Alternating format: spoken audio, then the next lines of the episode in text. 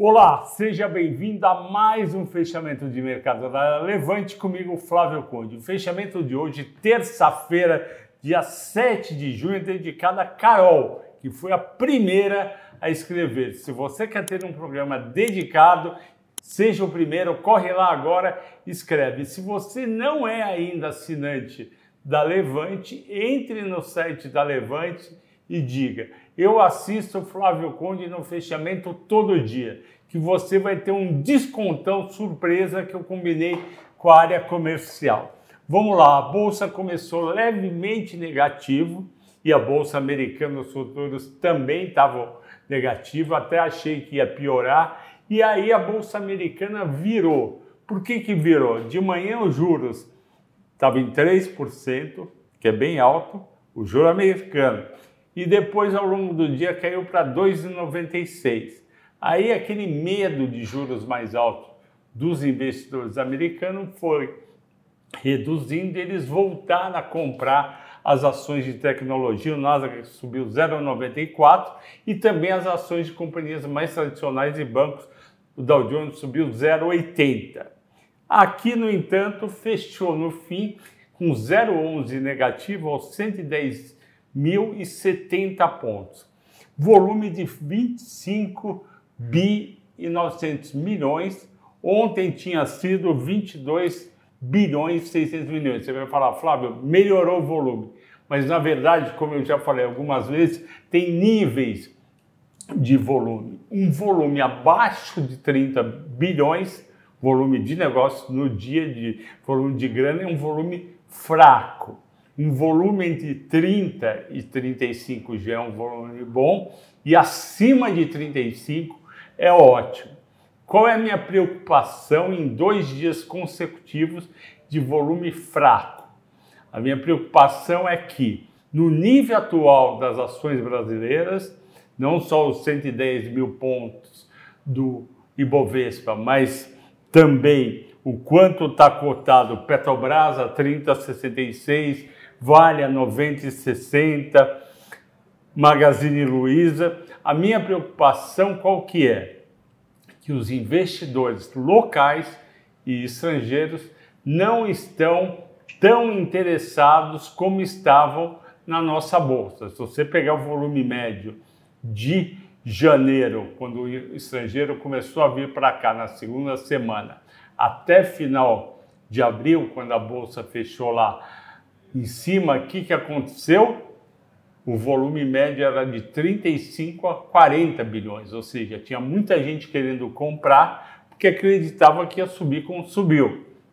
Entretanto, quando o volume está baixo, assim 22, 25, significa que pouca gente quer comprar porque não acredita no curto prazo numa alta. Eu sei, você sabe que me acompanha, que tem várias questões pendentes preocupando. E o que, que preocupou o mercado brasileiro que não seguiu o americano? Preocupou a decisão do governo federal, ele está caminhando nesse sentido, de fazer o seguinte: para aprovar o ICMS de 17% no diesel, nos combustíveis e na energia elétrica, que foi aprovado pelo Congresso Nacional, para garantir que isso realmente vai passar, eles querem compensar os estados que vão perder receita.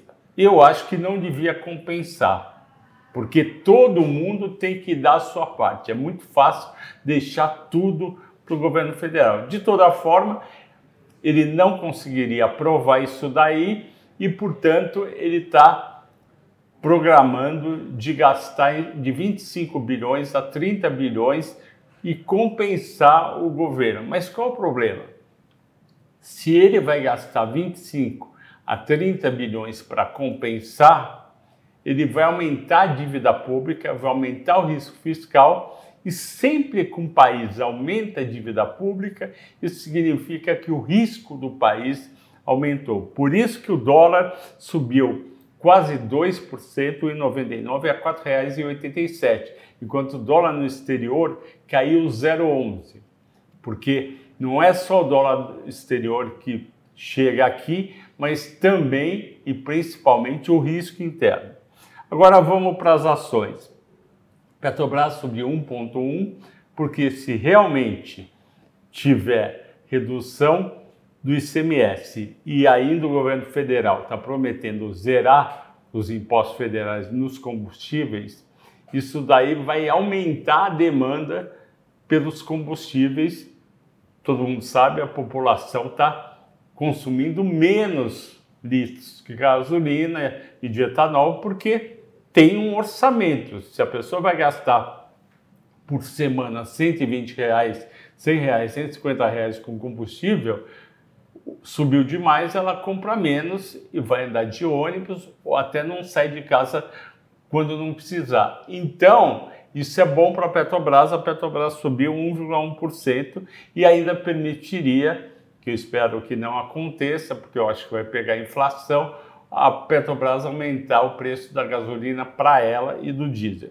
A Vale subiu 2,3%, porque um dólar mais alto e mais um minério mais alto é favorável.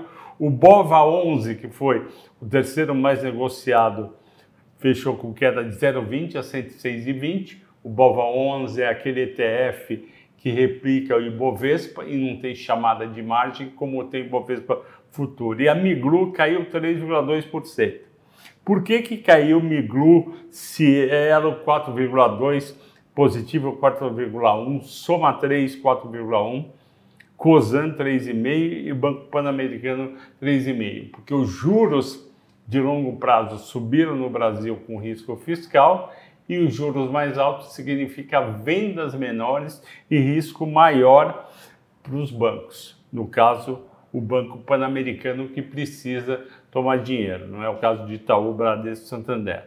Nas maiores altas, além da Vale, a BR Malls, que está na nossa carteira de small cap, subiu 1,9%. Por quê? porque ela vai aprovar agora, dia 9, quinta-feira, ela vai aprovar a incorporação das ações de BRML3 pela Alliance Sonai e vai criar uma gigante do setor de shoppings, com 1, 1 milhão 400 mil metros quadrados de área bruta locável, enquanto o segundo colocado que é a Multiplan. A Multiplan é muito boa. A Multiplan tem 760 mil metros quadrados de ABL. Então vai ser um gigante.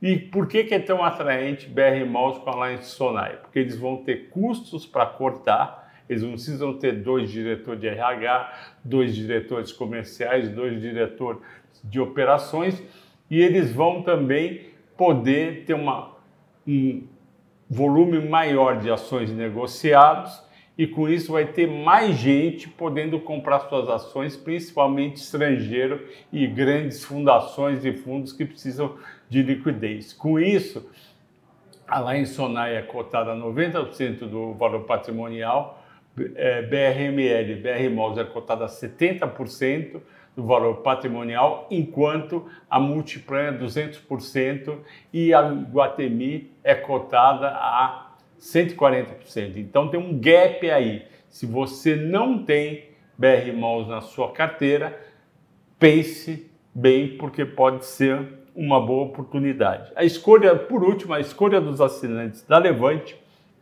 foi a Via Varejo.